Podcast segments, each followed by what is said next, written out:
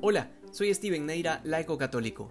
El Evangelio de hoy pone en la mesa dos grandes temas, la indisolubilidad del matrimonio y el celibato por el reino de los cielos. Y es interesante que el Señor aborde estos temas juntos, uno después del otro. Es decir, después de hablar de la grandeza del plan de Dios en la vocación del matrimonio, termina hablando del misterio de la vocación sacerdotal, es decir, de vivir célibe por el reino de los cielos. Ambos temas los toca delante de los fariseos porque, como siempre, tenían en su cabeza la ley de Moisés de una forma inamovible, cerrados a aceptar la plenitud de la ley.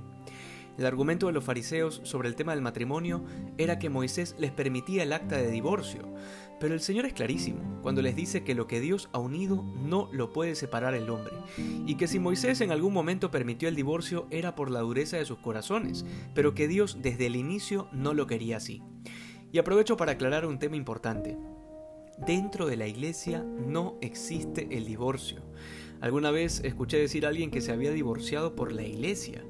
Y se refería a la nulidad matrimonial, obviamente, porque la nulidad implica que el matrimonio nunca se dio, por cualquiera de las causales propias de una nulidad, pero no existe el divorcio en la iglesia. En lo civil sí, porque es meramente un papel.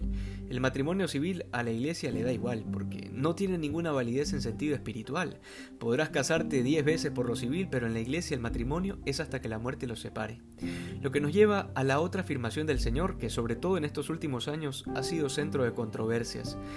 Si uno repudia a su mujer, dice el Señor, y se casa con otra, comete adulterio.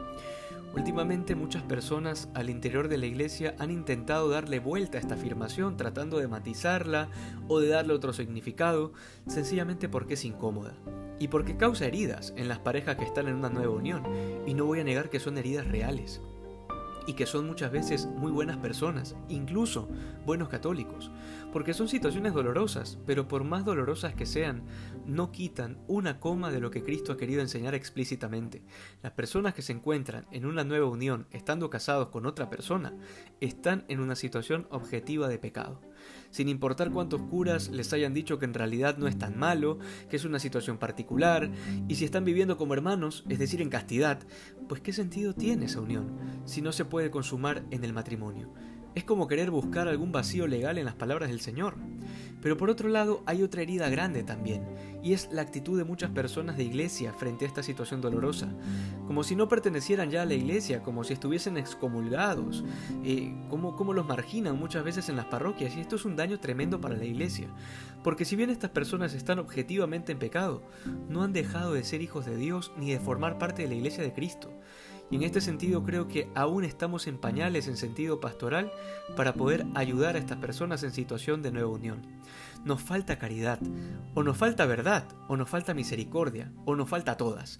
El tema es complejo, pero la enseñanza de Jesús es clara, tan clara que la reacción de los apóstoles, es decir, si esto es así, dicen los apóstoles, o sea, para toda la vida, pues entonces como que no conviene casarse, dicen. De esta reacción de los apóstoles el Señor profundiza en la vocación como un llamado, como un misterio, porque no todos están llamados al matrimonio. Hay mucha gente que cree que el matrimonio es esa vocación por default, es decir, si no estoy llamado a ser cura, pues bueno, pues ya que toca, me caso. Hay algunos a los que Dios ha llamado a vivir célibe, sí, lo que no quiere decir que sean solterones, todo lo contrario, su compromiso es con la iglesia y su celibato es por el reino de los cielos. Qué importante es comprender que cada uno de nosotros ha sido llamado a una vocación particular. El matrimonio no es una vocación por defecto. Es decir, no es que toca, digamos, después de la universidad, pues ya toca casarse, o incluso, bueno, pues ya tengo eh, cierta edad, pues nada, ya toca casarse. No, no toca casarse. Hay que discernir la vocación a la que Dios nos ha llamado. Es Dios quien nos ha pensado para que seamos felices, amando de una forma concreta y específica. Hoy el Evangelio nos llama a mantenernos fieles a la verdad de Jesús y a descubrir con sinceridad lo que quiere de nosotros. Que hoy seamos más santos que ayer. Dios te bendiga.